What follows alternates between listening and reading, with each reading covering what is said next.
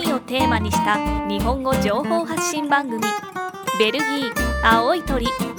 このポッドキャストはベルギーの首都ブリュッセルを拠点に活動するパーソナリティたちが旬のイベントや最新ニュースおすすめ観光スポットやディープな地元情報などなどリアルなベルギーの今をご紹介する番組です。えー、3週目なんですけども、はい今週のテーマはですねはい。なんとベルギー人の特徴ほほはい、う。なるほど。まああのはい。 ごめんなさい。どういぞ。やいや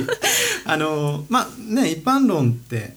なんかいなんかこういう人だみたいな感じでステレオタイプで言うのはちょっと良くないとは思うんですけどもなんかやっぱりこう特徴ってありますよね。まあそうですね。うん、なんか編集中的に考えてるとかこう思ってたとかい受けた印象とかっていうのはどんな感じですか？いややっぱりねなんかはじ初めてベルギーに来て、はいベルギー人とこう接し始めて、はい。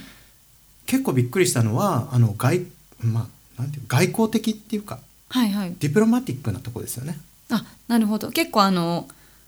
きっちりしてるというかなんかこ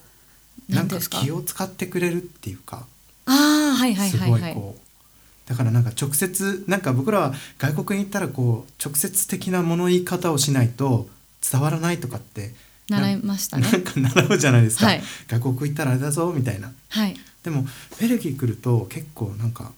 みんななんだろう日本人らしいというか割とあの回りくどい言い方とかします逆よにね。しますよね。本質何みたいな聞きたくなるようなことありますね。そうそうだからあの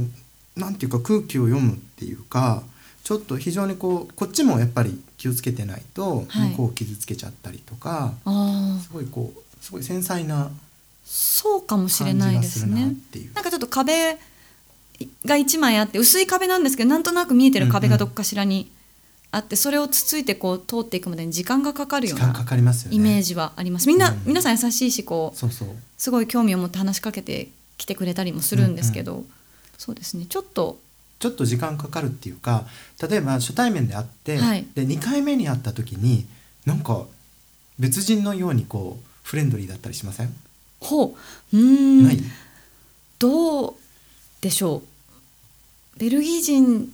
だからってわけではないかもしれないですけどまあ、うんそうですねあとでも距離はしっかり最初に取ってくるかなっていううんまなあ、る第ほど一印象の時はなるほどはいそうなんですね。であのーまあすごくそのディプロマティックなんだけれどもはいすごくね友達になるのがねすごく難しいあ時間かかります時間かかるし彼らはあの結構ファミリー大切にするじゃないですか。はいなのでなんかそのファミリーの中に入っていくっていうのはやっぱりすごく難しいっていうフかァミリーって本当に家族ってだけの意味でもなく、あの友達としてのファミリーみたいななんかもうのもなんかねそうですねそこに入っていくのって結構ね後から入りにくい感じがするんですよね。あでもそれはちょっとわかります、うんはいだから実際ねあれなんですよあのフランス人の友達とかドイツ人の友達とか、はいまあね、イギリス人の友達とか、はいカナダ人とか、まあ、そういうインターナショナルな友達は結構増えてくんだけれども、はいあれってきある日気づ気づい気づいたんですよねあーベルギー人の友達が少ないとあ明らかに少ーない。はいでなんでかなって考えた時になんかそういうその家族のすごいこう近しいその 輪の中に入るのはかなり難しいんだなっていうのを気づはい、あとでも特徴としてなんかまあブリュッセルに私たち市内に住ん市内というか、はいそうですね住んでると割と本当にインターナショナルなので、うん私の個人的な感想となんですけど、その本当に純粋なベルギー人に出会う機会の方が少なかったりするん ですよ実際いらっしゃるんでしょうけどこのお友達としてつながっていく時にやっぱこうインターナショナルなつながりなでるほどね。なかなかこうあ私ベルギー生まれベルギー育ちみたいなな な んですかそういう人に出会うのが少なかった時期が多かったですな。るほど。なんか気づいたらベルギー長く住んでるけど、うんどこどこ出身違う国だよみたいなのとかの方が多かったり、なるほど、ね。でもそういうインターナショナルっていうことでいうと言葉をすごいいっぱい喋れますよねベルギーの人そうっですて、ね、やっぱりあの言葉言語能力は非常に高いですよね。高いと思いますですからあれですよね。だから家でまあその家族がフランス語だったらまずまあ学校でオランダ語を勉強してはいで英語もまあ国際言語だからってことでまあ3カ国は大体皆さん、大体いける、あのオランダ語圏の人の方が、うんフランス語オランダ語あ英語それ言い割ますよねと多分教育上あのそのフラマン語オランダ語圏とうんワロン地方だとちょっとこの教育の仕方が違う言語に対するし仕方が違うって聞いたのでそのフラマンフラマン語オランダ語圏の人の方がうん割とフランス語をしゃべるそうそうそうそうこだとかにら対してこう強くうんなんてそいうんれですはかやっぱねりなんかあれですよね昔からちょっと不公平だという感情に結びつきやすいんですよねだからそうですね僕たちはあのーフランス語頑張って喋ってるのにそのフランス語圏のはマいロンの人たちはなかなかオランダ語を勉強しようとしてくれないと。はいうんそれなんかでも私がワラン地方のお友達と話した時は、まあ、学校教育上そこまで強くあのそういうのもあるん話ですかもね。あの最近は多分違うのかもしれないし、もうはい思いっきりあの例の弓子調べなので読み子調べあの確実なことで ははないんですけど、なんかそういう印象を受なるけほどね。たんですよ。いや僕ねあとこれすごい個人的な感じなんですけど、フランス語ってあの H 発音しませんよね。しませんね。ねはい。だからあのー難しいんじゃないかなと 単純にほうは発音しにくいっていうかはい。あのない音を発音しろって言われてる時点で結構なんだろうこうレベルがその上がっちゃうっていうか敷居が上がっちゃううーんそこでこけちゃうんじゃないかなっていうはどうですか逆にそのあ。でも、うんフラマンゴオランダ語は J を「へ」って言いますよ。まあなない音ではないですけどね。それはあります ねあれみたいなそれあのりはますねあります。だから10って言えないみたいあーだからそれ、な、うん、それだけうんではないような気はうん、なるほどねしますね。うんただでも本当にすごいいろんな国の言葉を喋れるというか、そうですね柔軟なイメージがあります。なるほどはい。はい、それからですね私が結構、まあ、あの感じてるのは仕事、まあ、結構仕事の時とかそうなんですけど、はいあのすごく無駄なことをするのが嫌いっていうほう。だからあの日本人のはないんかこう、ほうれん草こう報告はい。連絡相談でしたっけ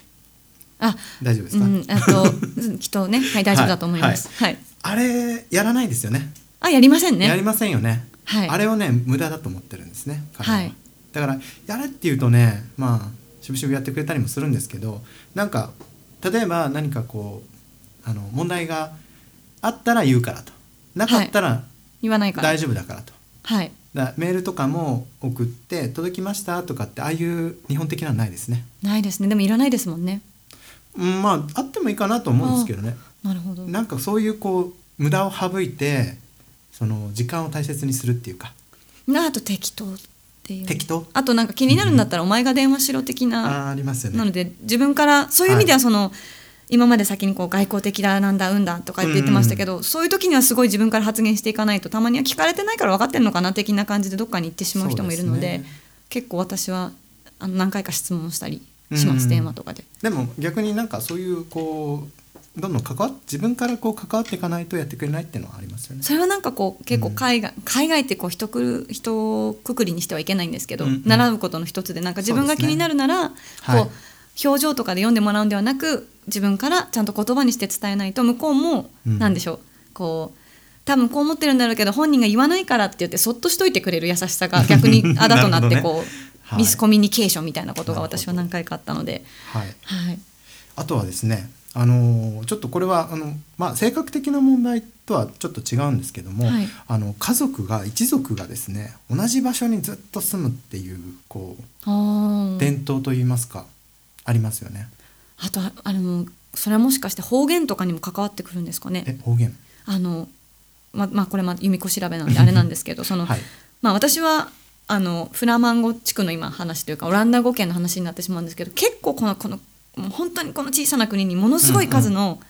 あの方言あがーそうですよね存在して、うん隣の村なるの、まあ、村というか今は村とは言わないのかもしれないですけどわからないとかって言うんですよ。うん、2キロ先の村の、うん隣村の言ってることが「はあ」みたいななんかこうあの言葉何言ってんのみたいなうん言いの回しが違ったりとかあの、うんオランダ語のテレビとかで昔流行ってた今ええ YouTube でも見れるらしいんですけど、誰か男の人がなんで僕の言語にフラマン語なのに字幕をつけるんだっていう,、あーいうの怒ってる人がいるんですけど字幕をつけないとわからないっていうう。んいう感じのがあるのでもしかしてそういうのでやっぱこう住むエリアというかやっぱりうん自分たちの言語が分かるところとかに集中しやすいとかっていうのがあるのかあなーなんてちょっとなるほどね思ったりはうんしました。そうですねブリュッセルでもあのコミューンまああのコミューンっていう、まあ、ち地区ですよね、このこの地区にみんな住んでるとか結構あるんで、はいうん、みんななんかやっぱりお気に入りのところにねそうですねあのもう家族代々ああはい、そういうのがあるんですね。住みたいなと思ってるのかなとはい思いますね。はい、という感じで、まあそそんなところが我々のベルギー人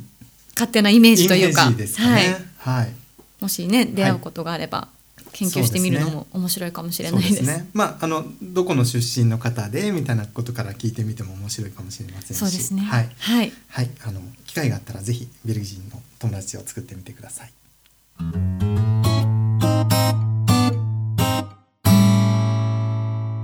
おすすめの展示をはいご紹介したいなと。はい、で先ほどちょっと由美子先生のなんでしょう。あのあの録音しましたけどもちょっと聞いてみましょうか。えそこだけですかいきなり。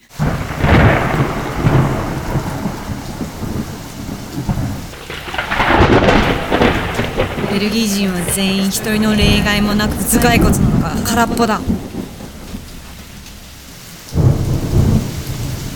いこれ由美子さんこれなんなんておっしゃいました？えっ、とですね、はいえっ、と編集長の趣味で。あ趣味でははいい、なんか高慢的な感じでこのベルギー人は全員一人の例外もなく頭蓋骨の中が空っぽだというセリフを読めあと、そうですねはい、はいちょっと無茶ぶりしてみました、ねはいこうなんかこの機材があるとですねちょっと遊びたくなりますよねはいすごい無茶ぶりでした けどすいませんでしたはいはいあのーこれはですね今あのブルッセルのグランプラスですねあのー街の中心にある素敵な広場なんですけどもこちらの王の家、えー、視聴者の白いあの塔のある視聴者の真向かいのはいはい、あのこちらの立派な建物でですね、えーボードレール展というのが開かれております。はいえーでこれはあのフランスの詩人なんですけども「はいあの悪の花」とかですね、ほうほうはい、有名なあの作あの作品を数々、えー残している、まあ、天才的なあの詩人なんですけども晩年 2, 2年間ですね、えーベルギーにあ暮らしまして、ああら、はい、ちょっとフランスでや多分やっていけなかなったんですかね。ベルギーに逃げてきたという感じではなく、まあまあ移した住むところを移したといういや結構なんか借金があったようなあじゃあ逃げてきたんですねうん、でちょっと体調も良くなかったり あなるほどちょっと精神的にもこう優れなくてですねちょっと落ち着いたところに移りたいなといそううです感そうじでです来たのにあのセリフを言う感じになうっんてちしょっまとっ合たわなかったんですねまあはあかわいそうですよねそうですねちょっと残念なそうなんですよはいであのー確かですねナミュールだったと思うんですけども、はいあのーまあちょっと遊びに行ったところこう倒れてですねあらまはいでまあちょっともう体の調子も本当に良くないのでパリに戻りまして、はいでそれで亡くなったというなるほどはい、であのーまあ、ボードレールがですねブルッセルブルッセル、まあ、あのベルギーにいた間ですね、はい結構、あのー悪口ばっかり書きましたあ あのーかわあのなんというか、まあ、ベルギーもですねなんというかそこ懐が広いと思うんですけど、らはいひたすらその悪口を書かれたのを逆手にとってですよはいあの彼が見たそのベルギーの姿っていうのはこんな感じですよっていう展覧会なんですよ。いいですね、うんはいなかなかおしゃれじゃないですかこれ。おしゃれというかひねくれてるというか裏返しというかうん、なんかそういうとこありますよね。そうですね結構自分たちのことをあの皮肉ったりとかははいするジョークを、自虐ネタ自虐ネタ結構好きですよね。好きですねはいはいなのでですね、あのこちらの3月11日まではいあの開かれております王の家ですね。はいで、えっと月曜日にちょっと休館なのでご注意くださいというのと、えーこれあのフランス語とオランダ語で大体書かれているので、はいちょっと英語でなんとかっていうのはちょっと難しそうだな。じゃあきっと青い鳥さんがいろいろ取り上げて解説までしてくださるのかしらいやちょっとどうでしょうね。 荷が重い ですね。えーでもまああのフランス語できる方結構いらっしゃるかもしれないので、ははいい、これを結構面白いあの企画だとそう思うのでで、すねはい、はいぜひあのお越しください。はい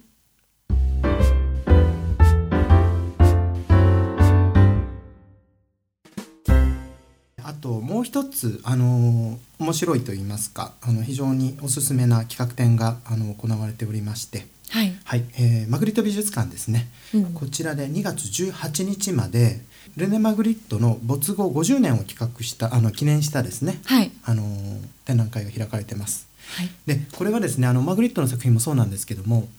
マグリットから影響を受けた、おはいはいはいあのまあ、同時代の作家だったりですね、はいあのー今本当に現在生きてる作家さんとかですね、はいはいあのーあとウォーホルとかですねあーはいはい結構有名どころもはいはい、そういったあのアーティストの作品が、えー展示されています。はいで特にですねおすすめなのはマルセル・ブロタースというですねあのー結構マグリットにどっぷりこう影響を受けた、あのーアーティストの作品がありまして、はいで有名なのがですね、あのームール貝のバケツですね、あの有名なムール貝のバケツはいの、あのー作品でこれ時々ねあのあの例えばゲントとかああいうところの現代美術館に行くと飾ってあったりして、はいはい、これもあの非常にベルギーを感じさせるそうですねはい作品だと思いますので、 はいこれもぜひあの、えー、2月18日までですので、はいぜひあのお越しください。はい、はい、それではですねあの第、えー、3週はい、あのベルギー人どんな人なのということで、 お届けしましたけども、は日本でねなかなか出会う機会うもしかしたらないい、かもしれないのですぜひもし来られた時とはかい出会われた時にいろいろ話をしてみるのもそうですね。面白いかと思います。でまあ私はこんな風に感じるなとかですね。はい、ちょっと苦情がありましたら、 あの青い鳥までお寄せいただければなと思います。はい、あの www.aoitori.be こちらの方にあのコンタクトページありますのでもしよろしければあのリスナーの皆さんからのお便りなんかもお待ちしておりますどうぞよろしくお願いしますお願いします。